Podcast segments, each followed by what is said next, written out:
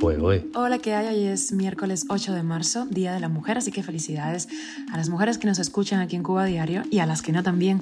Estas son las cinco noticias del día. Esto es Cuba a Diario, el podcast de Diario de Cuba con las últimas noticias para los que se van conectando. Gil ha admitido que el gobierno cubano no puede frenar la inflación. Sin querer, un alto cargo de Kenia reveló cómo son explotados los médicos cubanos exportados allí. Organizaciones feministas en Cuba han presentado un informe sobre la violencia machista en el país. Y activistas cubanas se movilizan en redes hoy 8 de marzo para lograr un permiso para marchar.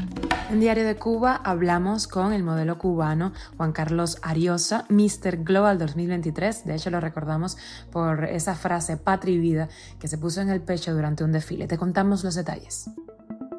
Esto es Cuba a Diario, el podcast noticioso de Diario de Cuba. El ministro de Economía y Planificación, Alejandro Gil, admitió que el gobierno está aún lejos de contener la inflación en Cuba y de satisfacer las demandas de la población.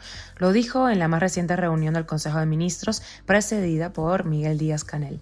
Según Gil, la circulación mercantil minorista experimentó un crecimiento del 9%, pero añadió que esto no es suficiente para iniciar un proceso de contención de la inflación.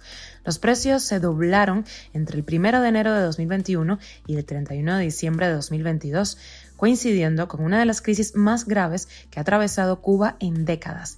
Hill también dijo que al finalizar enero se evidenció un ligero crecimiento de las exportaciones, sobre todo en el níquel, la miel, el carbón vegetal y el tabaco, niveles que están en correspondencia con lo previsto en el plan, dijo Hill.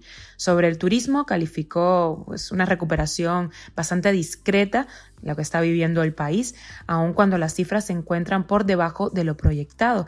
El primer mes del año arribaron a Cuba poco más de 248 mil visitantes, muy por debajo de lo que espera el gobierno que sigue invirtiendo en hoteles. Cuba a diario. Y viajamos a Kenia. Mutomi Nihuki, gobernador del condado de Tarakaniti, en el centro de Kenia, aseguró que se descarta la posibilidad de terminar a corto plazo el contrato con los médicos cubanos exportados por La Habana a ese país, dos de los cuales están en paradero desconocido desde hace casi cuatro años, después de ser secuestrados por una milicia armada sin que se tengan noticias suyas. Sindicatos médicos de ese país se queja por la falta de empleo a especialistas locales. Hablan de unos 5.000 médicos kenianos desempleados. Según ellos, es más caro contratar médicos extranjeros que locales. El gobernador dijo que los médicos cubanos son disciplinados y cumplen con su mandato, ya que siempre están en las instalaciones cuando se les requiere, algo que sería excesivo para cualquier profesional de la salud y cualquier trabajador en general, y que evidencia la explotación en las llamadas misiones internacionalistas cubanas. En febrero pasado, miembros del Parlamento Europeo y organizaciones de la sociedad civil cubana denunciaron una vez más la explotación que sufren los médicos cubanos exportados, lo que incluye trabajar más horas de las legalmente autorizadas, la retención de hasta el 90% de sus salarios por parte del régimen y la prohibición de entrar a Cuba por al menos ocho años en caso de abandonar la misión. Hoy se celebra en el mundo el Día de la Mujer y las de Cuba necesitan una ley integral de protección y prevención de la violencia de género. El Observatorio de Género a las Tensas denunció en su informe anual correspondiente al 2022 la persistencia en la isla de relaciones desiguales de poder entre hombres y mujeres y la cultura patriarcal en la que se vive. De los 36 feminicidios verificados en 2022, 26 fueron cometidos por parejas o exparejas de las víctimas, demostrando, de acuerdo a la organización, el carácter machista de los feminicidios. Hasta el cierre del primero de marzo de este año, hablábamos de 16 feminicidios este año, 2023. Estamos hablando de casi dos por semana. No hay registros oficiales. Este trabajo queda en manos de las organizaciones feministas no gubernamentales en el país, que además piden un estado de emergencia, alarmas tempranas en los medios de comunicación que son propiedad del Estado. Cuba a diario. Salir a las calles a protestar el Día Internacional de la Mujer es algo normal en muchos países, pero no en Cuba. Ante el impedimento de marchar en esa fecha, nuevos colectivos independientes de Cuba prevén acciones en redes sociales para expresar sus demandas este 8 de marzo. Al menos tres activistas intentaron obtener el 13 de enero permiso de las autoridades para marchar en diferentes provincias del país, pero fueron detenidas e interrogadas y además sus teléfonos revisados, así lo informó en la red Twitter el colectivo Red Femenina de Cuba. El derecho de manifestación y reunión está reconocido en la nueva constitución cubana, pero las marchas que no son organizadas por el gobierno son generalmente impedidas.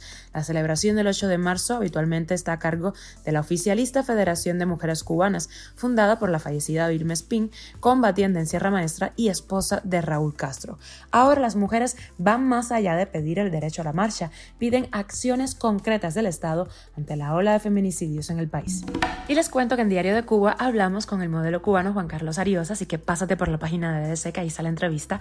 Es el primer cubano en ganar el concurso mundial de belleza Mr. Global 2023 que se celebró en Tailandia. El momento más recordado de su desfile fue cuando se puso la frase Patria vida en el pecho.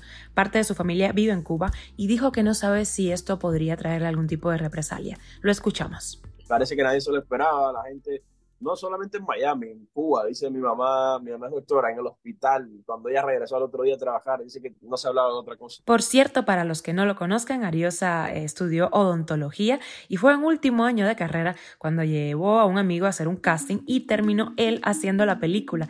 Ya lleva cinco películas grabadas en México y una serie en Estados Unidos que se va a estrenar este año. Y con la noticia extra miramos hacia Venezuela. Juan Guaidó, dirigente que fue reconocido como presidente encargado de Venezuela por Estados Unidos y otros países, será candidato en las primarias opositoras para elegir un rival a Nicolás Maduro.